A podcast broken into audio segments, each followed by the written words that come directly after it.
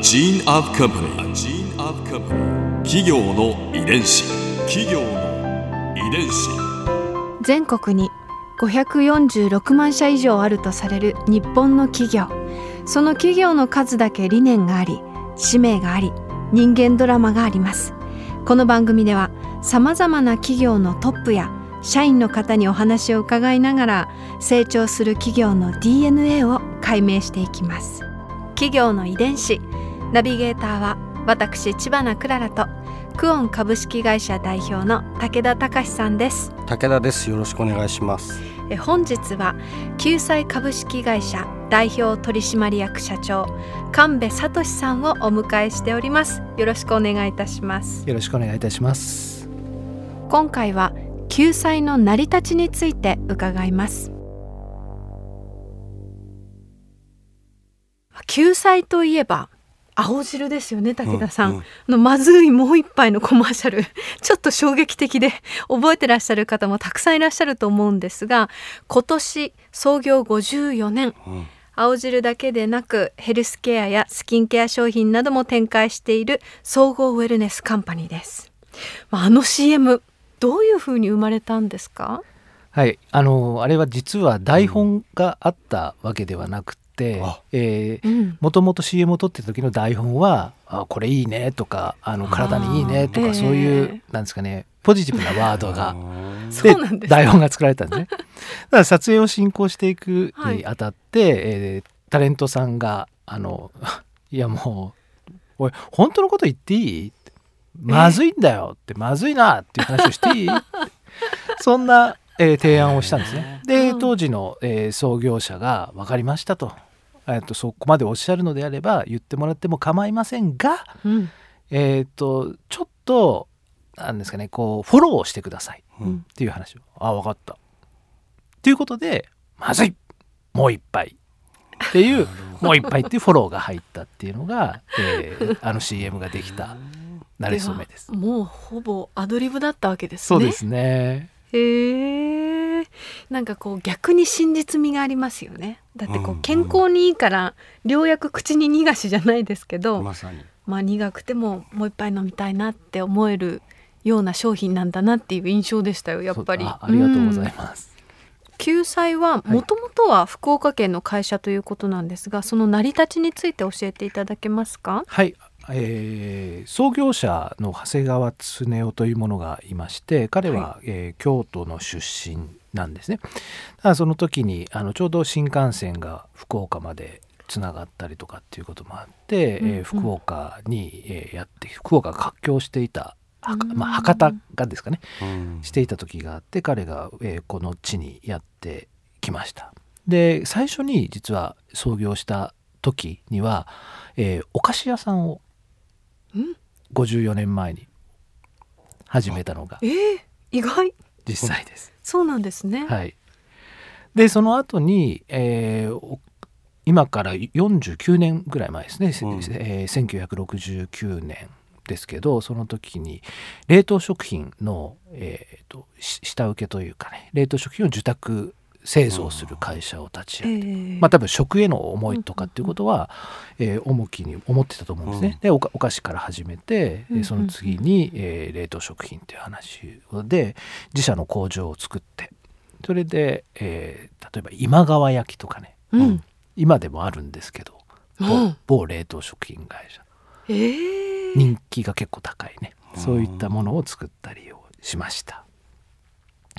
で、えーその後に1982年ですね、はい。えーに青汁を作ってうんでその後に2004年に、えー健康食品のコラーゲンの粉末を作って、えー2009年に今から10年前ですけど、えーお化粧品の方にも出ていったという形で救済は青汁のイメージが強いですけど、うん。えー創業時はでも青汁でなくで今も青汁だけじゃなく 健康食品やお化粧品を作ってたりします。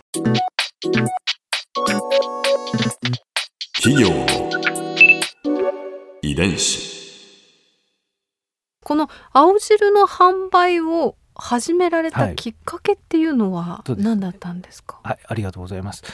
あの冷凍食品の、えー製造委託の会社で、えー、四方八方奔走していた創業者ですけど、彼が、えー、1978年なんですがその時に体を壊して倒れてしまったんですね。うん、まあお仕事をしすぎというか、うん、という話のところで。で、えー、その体調不良に襲われた時に、えー、会社を守らなくちゃいけない。自分そのためには自分が健康じゃなくちゃいけないということでいろんな、えー、文献書籍を調べたりいろんな健康法を探っていった時に出会ったのが、はい、えー、青汁健康法というものです。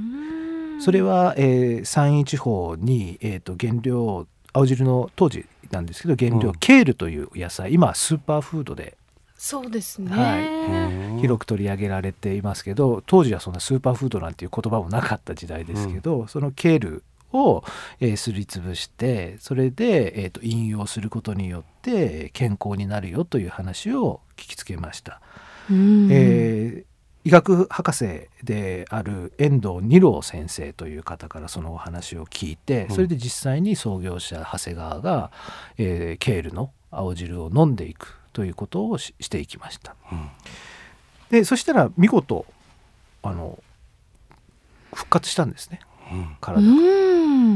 でそしたらあこれは世の中に自分が健康になったことを世の中に広めていきたい。それが自分の使命なんだっていうことになって、えー、創業者は、えー、先生の遠藤先生のところに、えー、私たちに青汁を販売することを許してください。やらせてくださいということをお願いしに来ました。うん。うんうん、で遠藤先生は「うん大丈夫です」だけど2つだけ約束を守ってくださいっていう話をしました。一つは、えー、原料のケールにきちんとこだわってください、うん、ケールだけを使ってください。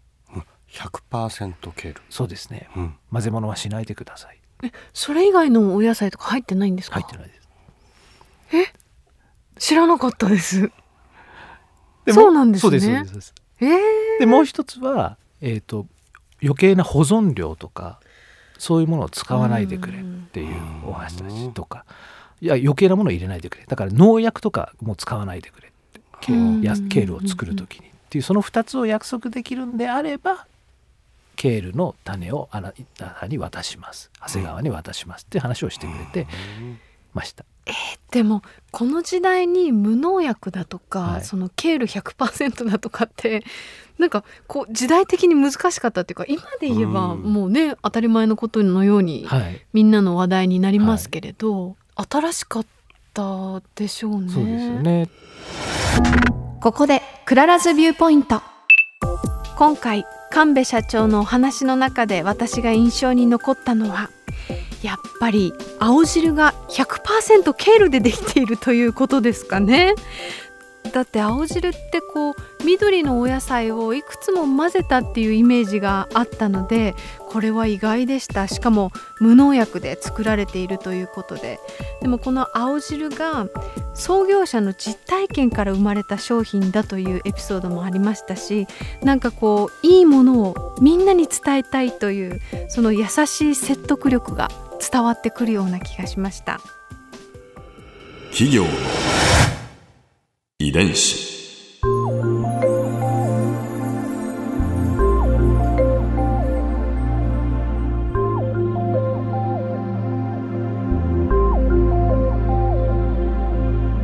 この番組はポッドキャストのほかスマートフォンタブレット向けアプリ JFN パークでも聞くことができますお使いのアプリストアからダウンロードして企業の遺伝子のページにアクセスしてみてください。それでは来週もまたお会いしましょう。企業の遺伝子ナビゲーターは私千葉なクララとクオン株式会社代表の武田隆でした。